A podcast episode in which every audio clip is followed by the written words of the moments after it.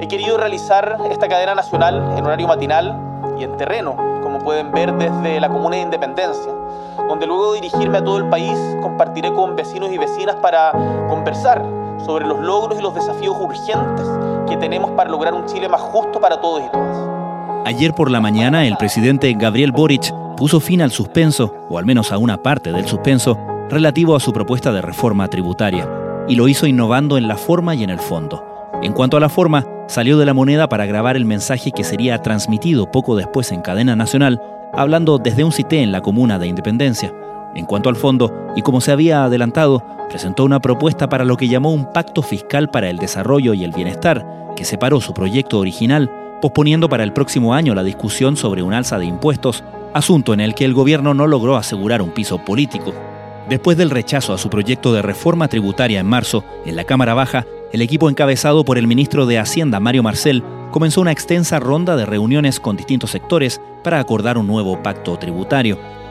Fueron esas negociaciones las que derivaron en esta propuesta que algunos críticos leen como una derrota del gobierno y otros simplemente califican como una salida realista. En concreto, el presidente Boric presentó ayer una propuesta que contempla medidas para la modernización del Estado y contra la elusión y la evasión tributaria. Con esto, el gobierno espera recaudar un 2,7% del Producto Interno Bruto, unos 8 mil millones de dólares. El mandatario explicó que esos recursos serán destinados en su mayor porcentaje al aumento de la pensión garantizada universal, PGU, a reducir la lista de espera en salud y a la seguridad ciudadana.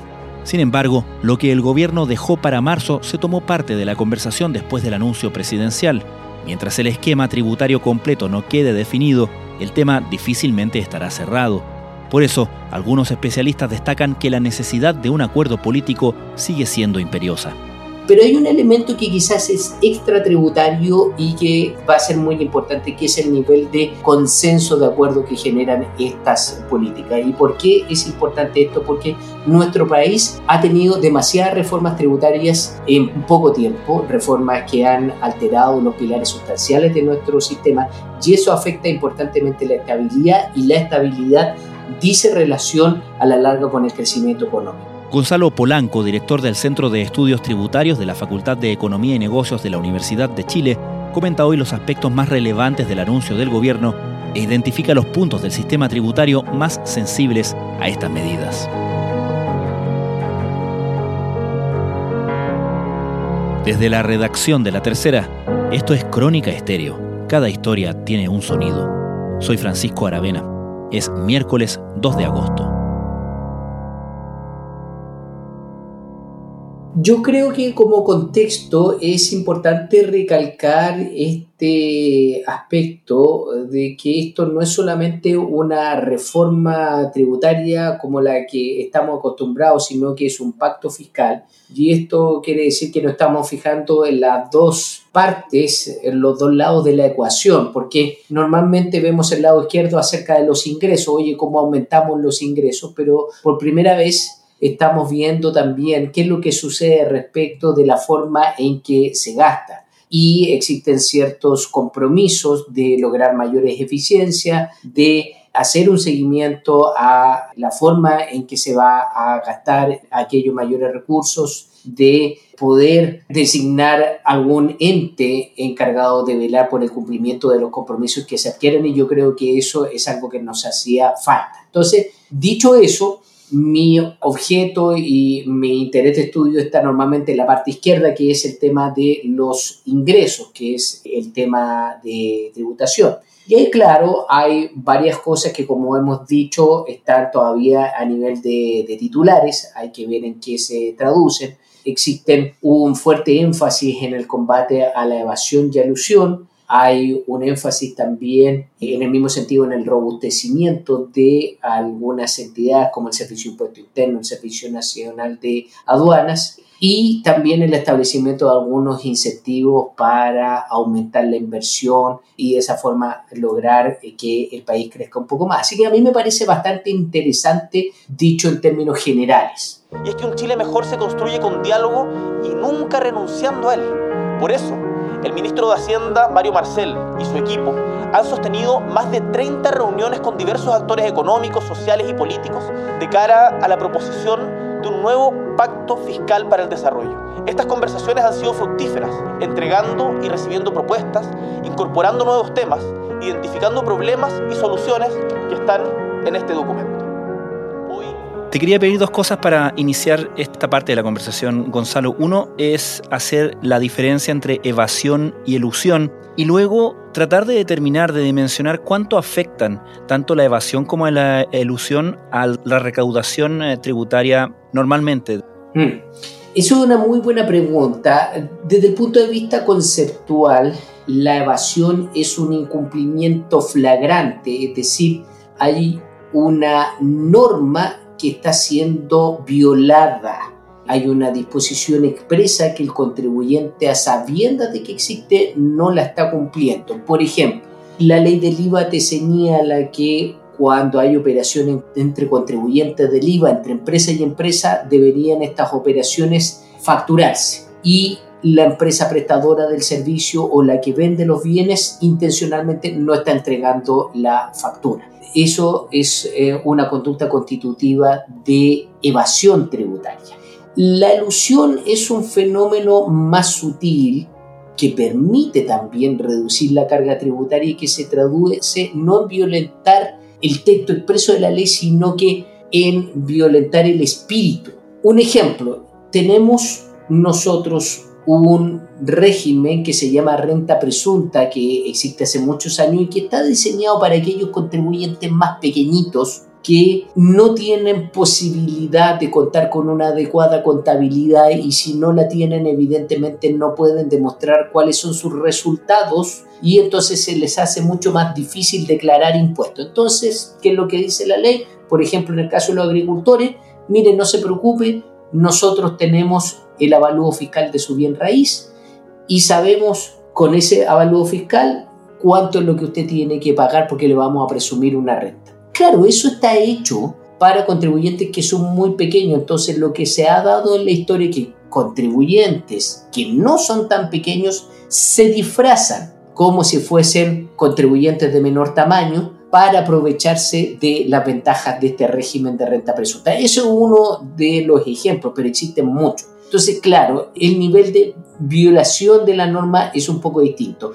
Y respecto del el efecto que esto tiene en la recaudación, nosotros los estudios que tenemos no distinguen entre el efecto que tiene la evasión o la ilusión. Solamente se habla de brecha tributaria, que es aquel grado de incumplimiento que puede venir tanto de evasión como ilusión. No se mide en renta y eso es uno de los principales problemas que tenemos, pero sí se mide en IVA y esto del IVA son aproximadamente 20 puntos, es decir, nosotros podríamos tener una cantidad sustancial de recaudación si es que se cumpliera con los estándares, por ejemplo, de los países europeos que rondan los 8 o 9 puntos. Pero más allá de las cifras, la evasión y la ilusión generan un gran problema en todos los sistemas tributarios porque introducen una percepción de inequidad yo soy una pequeña empresa, resulta que cumplo mensualmente con declarar y pagar los impuestos y resulta que la persona que está al frente, que tiene un negocio completamente similar, no lo hace.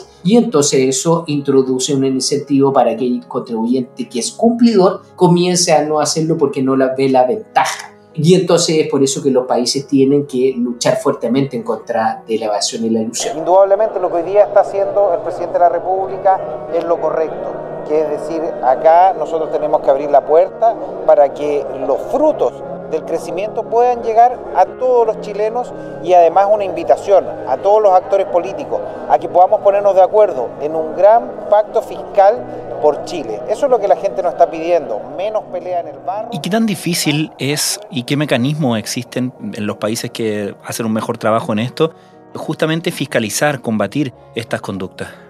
Bueno, es un desafío bastante complejo. De hecho, en Chile nosotros tuvimos en la década del 2000 tasas de brecha de cumplimiento en IVA cercanas al 14%. Después comenzó a subir después de la crisis del 2008 hasta llegar al 20% y nunca hemos podido volver a esa situación de menor ilusión y evasión, no obstante todos los esfuerzos que se hacen. Ahí las políticas van en un doble sentido para que las personas nos entiendan. Por una parte, los incentivos para formalizarse los incentivos para cumplir de mejor forma de forma más simple las obligaciones tributarias y algo de esto habla el pacto fiscal, por ejemplo, con el monotributo, al cual le podemos dedicar unas palabras si, si quieren. Y por otro lado, el tema sancionatorio y fiscalización. Entonces, el mismo pacto fiscal lo que señala es que se va a robustecer el Servicio de Impuesto Interno, el Servicio Nacional de Aduanas, porque claro, si tú vas a una calle de Santiago, por ejemplo, vas a encontrar que eh, es frecuente ver personas que están vendiendo los más diversos artículos en la calle sin el pago de ningún impuesto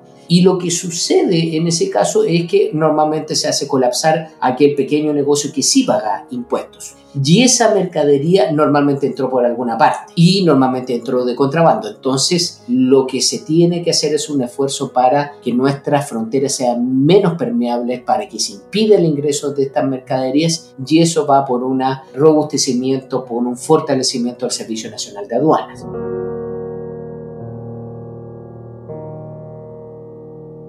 Quería preguntarte justamente por ese tema, por el Sistema Nacional de Aduanas, porque en otros temas, algunos asociados a temas de combate al narcotráfico, por ejemplo, y en general al crimen organizado, el sistema de aduanas muy frecuentemente se pone en el centro de las críticas de parte de una serie de actores. Hay incluso un tema ahí de jurisdicción que hace las cosas más difíciles a la hora de tanto la administración como la modernización del propio sistema. Y quería preguntarte en tu opinión de especialista, ¿qué es lo más urgente que hay que hacer a ese nivel? ¿Dónde están las piedras de tope para contar con un sistema de aduana más efectivo que justamente, tal como tú estás eh, mencionando, tiene una repercusión especial en esto que estamos eh, comentando hoy día, en cuanto el Estado puede recaudar, ¿no? Sí. Mira, bueno, cuando las instituciones tienen algunas dificultades es evidente que no existe solamente una causal. Estos eh, problemas normalmente son multifactoriales y hay que tratar de enfrentar todas las causas. Obviamente esto es muy difícil, entonces necesariamente se tiene que priorizar. ¿Y cuál es la priorización? Bueno, hay que preguntarle precisamente a las personas de aduana, pero lo que yo he conversado con, con ellos es que existe una necesidad de actualizar especialmente desde el punto de vista de las nuevas tecnologías los servicios de aduana, es decir, lograr que existan mejores herramientas, por ejemplo, para detectar cuál es el contenido que las personas están ingresando en los distintos medios de transporte al país y poderlo contrastar con aquello que están declarando. Y existe, y esto es sabido, una diferencia que no es menor tanto en cantidad como en la naturaleza de los productos. Y eso poder agilizar los procedimientos para que el Servicio Nacional de Aduana, por ejemplo, en el caso de mercaderías que son falsificadas, es decir, que por ejemplo se importan con una marca famosa y que en realidad claramente son mercaderías adulteradas, pueda efectuar ciertas acciones sin tener que pedir permiso a la empresa para retener esa mercadería y que no ingrese al mercado. Porque no solamente hay un interés privado, no solamente es el titular de la marca el que se ve perjudicado, se ve perjudicada toda la sociedad, todos los consumidores, porque están adquiriendo muchas veces de manera no consciente productos que no corresponden a lo que le están vendiendo. Entonces, no solamente tenemos que atender a lo que está señalando la empresa que es supuestamente la directamente perjudicada. Ahí yo te diría que hay, hay que hacer un estudio, un barrido de cuáles son las facultades que actualmente entrega la legislación aduana de la dotación y especialmente cómo podemos incorporar nuevas tecnologías al ejercicio de aduanas. Hoy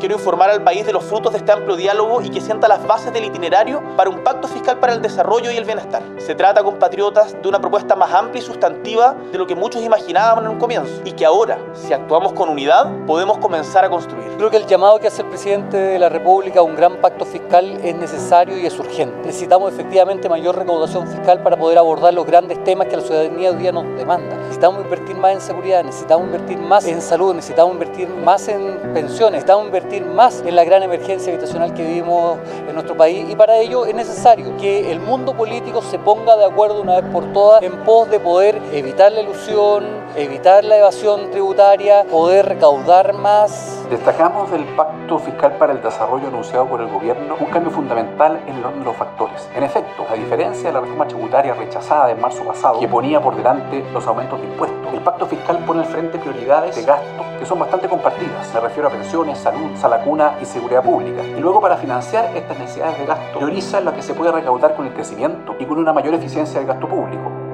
Estás escuchando Crónica Estéreo, el podcast diario de la tercera. Hoy, el director del Centro de Estudios Tributarios de la Facultad de Economía y Negocios de la Universidad de Chile, Gonzalo Polanco, comenta los aspectos más relevantes del Pacto Fiscal para el Desarrollo y el Bienestar, presentado ayer por el gobierno. Por otro lado, y en comparación al resto de los países, por ejemplo, de la OCDE, ¿qué tan moderno y eficiente es nuestro servicio de impuestos internos?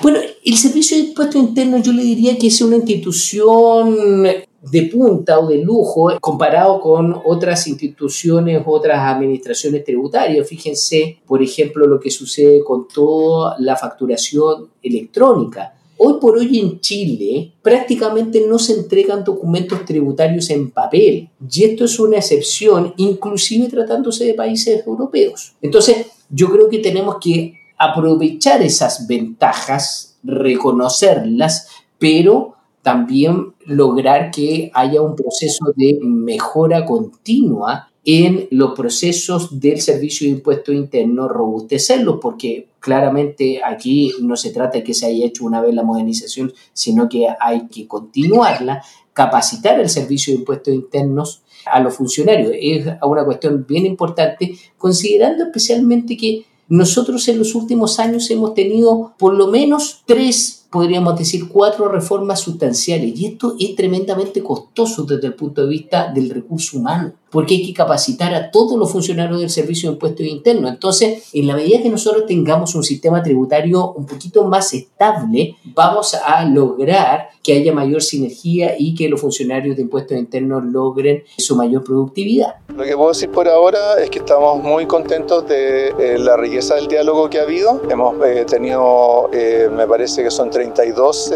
reuniones con distintos actores, todos han llevado propuestas que son interesantes, muchas de ellas las hemos así que en ese sentido estamos bien satisfechos de lo que se ha hecho hasta ahora eh, y eso es parte de lo que vamos a mostrar en la propuesta de pacto fiscal. Hablemos por favor de los incentivos fiscales, cómo el Estado y cómo el gobierno pretenden este pacto fiscal incentivar justamente el cumplimiento de las normas, la formalización de la actividad económica y hacer obviamente más justo el sistema tributario. Bueno, Existen, como les te decía, los titulares, se señala, y esto es importante que se diga, la importancia de la simplificación. Y uno podrá decir, oye, pero esto es tremendamente amplio. Bueno, pero es que eso se tiene que traducir en medidas concretas y entonces hay aquí algunas cosas interesantes que se han dicho. Mencionamos el monotributo, ¿cierto? ¿En qué consiste el monotributo que existe en otros países? como su nombre lo dice, tú pagas un impuesto a una sola entidad estatal y te tienes que desprender o no te preocupas más de ir por todas las instituciones a las cuales le tienen que pagar un derecho. Monotributo, pagas solamente en una institución un determinado monto y después las instituciones fiscales son las encargadas de hacer el reparto de lo que a, a cada uno le corresponde. Se ha mencionado, por ejemplo, el beneficio del IVA ¿En qué consiste esto? Bueno, lo que hasta el momento sabemos es que se propone que los contribuyentes que están comenzando estén exentos por un tiempo de la obligación de declarar IVA, de pagar IVA, perdón, no declarar, de pagar IVA en un régimen transitorio, después de algunos meses empiezan a pagar una parte de lo que les corresponde y esa es una manera de incentivar la formalización, que las personas comiencen a ingresar a este circuito formal, que tengan RUT, que declaren actividad ante el Servicio de Impuestos Internos y para cuando ya estén armados puedan cumplir con sus obligaciones. Esto es ¿Suficiente? No, nunca va a ser suficiente. Evidentemente tiene que ir acompañado de una educación tributaria que es un elemento en lo cual nosotros creemos que hay que poner mucho énfasis, pero yo creo que es un avance, es un avance en la lucha para eh, combatir la informalidad.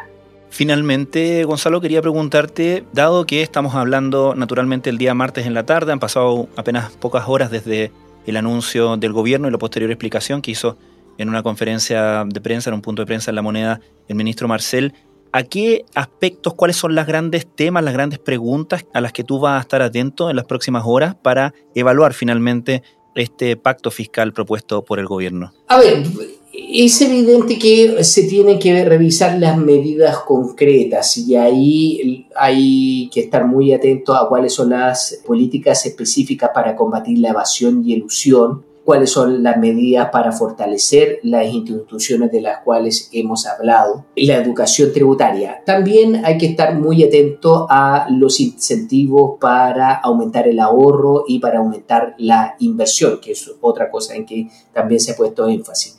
Pero hay un elemento que quizás es extra tributario y que va a ser muy importante, que es el nivel de consenso de acuerdo que generan estas políticas. ¿Y por qué es importante esto? Porque nuestro país ha tenido demasiadas reformas tributarias en poco tiempo, reformas que han alterado los pilares sustanciales de nuestro sistema y eso afecta importantemente la estabilidad y la estabilidad dice relación a la larga con el crecimiento económico. Si tú no eres capaz de decirle a un inversionista que se plantea estar 20, 30 años en Chile cuál va a ser su carga tributaria más o menos estimada, ahí tienes un problema porque evidentemente nadie va a querer hacer una apuesta. Los inversionistas en general quieren reducir hasta cierto punto la incerteza, ¿ah? la incerteza que existe en su actividad. Entonces, si el Estado ni siquiera es capaz de reducir esa incerteza en cuanto a la carga tributaria, en cuanto al sistema, yo creo que tenemos problemas.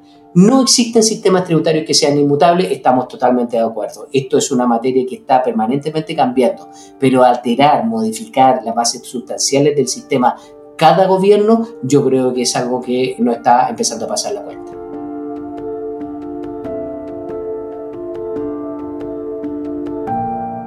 Gonzalo Polanco, muchísimas gracias por esta conversación con Crónica Estéreo. Muchas gracias a ustedes, que estén muy bien.